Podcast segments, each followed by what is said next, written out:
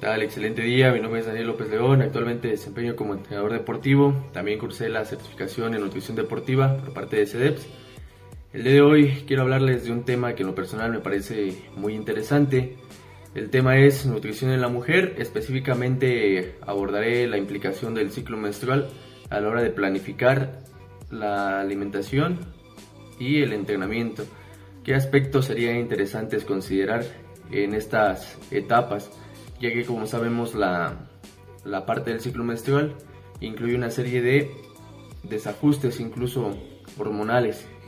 Así que vamos a comenzar diciendo que el ciclo menstrual tiene una duración que va de los 28 a los 35 días. Todo esto va a depender y estará en función de cada mujer, ya que hay factores tales como el estilo de vida, incluso a veces el estrés, que pueden determinar cuál será la duración de este ciclo menstrual.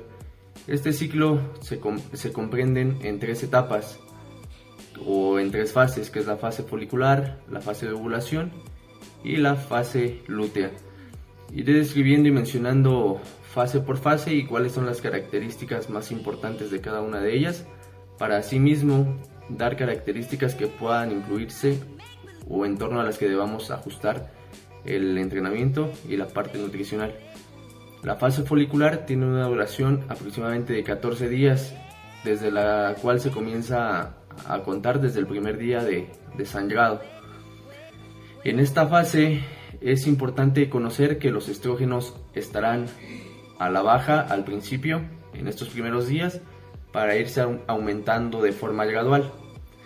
Eh, ¿Esto qué nos quiere decir? Nos quiere decir que, como bien sabemos, los estrógenos son esta hormona sexual femenina que se produce en mayor cantidad en los ovarios, que su principal función es preparar al aparato reproductor femenino para la ovulación y la fecundación. Dicho esto, entonces podemos decir que al principio, cuando los estrógenos están a la baja, la mujer se encuentra pues en un estado no óptimo para realizar actividad física o quizás sí puede realizar actividad física, pero siempre y cuando se moderen las cargas, tanto la carga de trabajo, el volumen, la intensidad e incluso la frecuencia. También en esta etapa la sensibilidad a la insulina va a estar un poquito a la baja para posteriormente irse elevando de forma gradual también. Con esto en mente pasamos a la segunda fase que es la fase de ovulación, que aquí las concentraciones de estrógenos y la sensibilidad a la insulina alcanzan un punto más elevado. Por eso será interesante que aquí en esta etapa se lleguen a incluir eh, sesiones un poquito con mayor carga de, trabajo, mayor volumen, mayor intensidad, pues para beneficiarnos de esta alza en los estrógenos, que ya que los estrógenos le van a permitir estar en un estado más óptimo en el cual pueda sacarle mayor provecho a las sesiones de entrenamiento.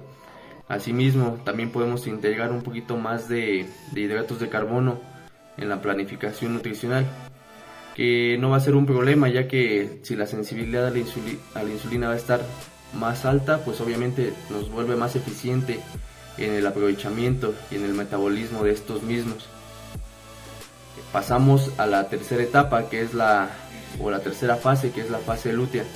En esta etapa hay que tener algo más de, de cuidado porque esta etapa, pasando que es la fase de ovulación que va desde el día 15 aproximadamente hasta el día 17, la fase lútea tiene una duración aproximadamente igual de 15, de 14 a 15 días, en los cuales los estrógenos igual irán al principio a la baja, pero para posteriormente van a tener una concentración más alta. O sea, van a ir primero abajo, van a subir un poquito, posteriormente van a bajar nuevamente. Pero eso no significa que porque haya un aumento de estrógenos debemos otra vez empezar abajo y inmediatamente volver a subir la carga. Esto sería contraproducente, ya que los estrógenos al estar otra vez, tener ese cambio tan brusco, pueden producir un poquito más de rigidez en la parte del tejido conectivo, que esto nos puede pues inferir de una manera negativa para que estemos más propensos o tengamos en un grado más propenso al atleta de que pueda producirse una lesión porque tanto el tejido conectivo no está preparado para las cargas más elevadas específicamente en esta etapa pues obviamente estamos poniendo en riesgo el estado de salud de la persona. En esta etapa también eh, nutricionalmente la sensibilidad a la insulina va a tener ese desajuste que también va a inferir en lo que es la, leptina. La leptina es esta hormona que se conoce como la hormona de saciedad. Como está en un desajuste, eh, una de las principales manifestaciones de este desajuste se va a dar en que en esta etapa las mujeres tienden a tener un poco más de, antojos, o sea, quieren cosas más fuera de su, de su plan actual, cosas dulces, pueden ser cosas dulces, cosas saladas. Entonces, para evitar esto o para tenerlo en mayor control, debemos de integrar algunas estrategias a nivel nutricional. Una de ellas sería incrementar el consumo de proteínas, ya que como bien sabemos este macronutriente tiene esa característica de que al consumirlo nos da un mayor nivel de, de saciedad.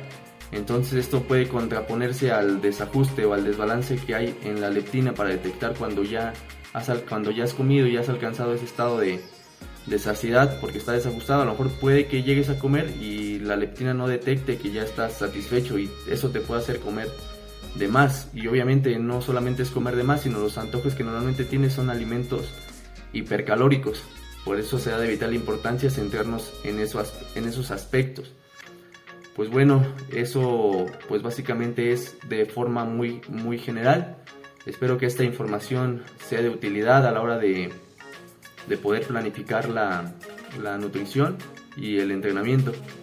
Si bien es cierto que podemos eh, ir un poquito más allá, también sería muy interesante porque esto de la...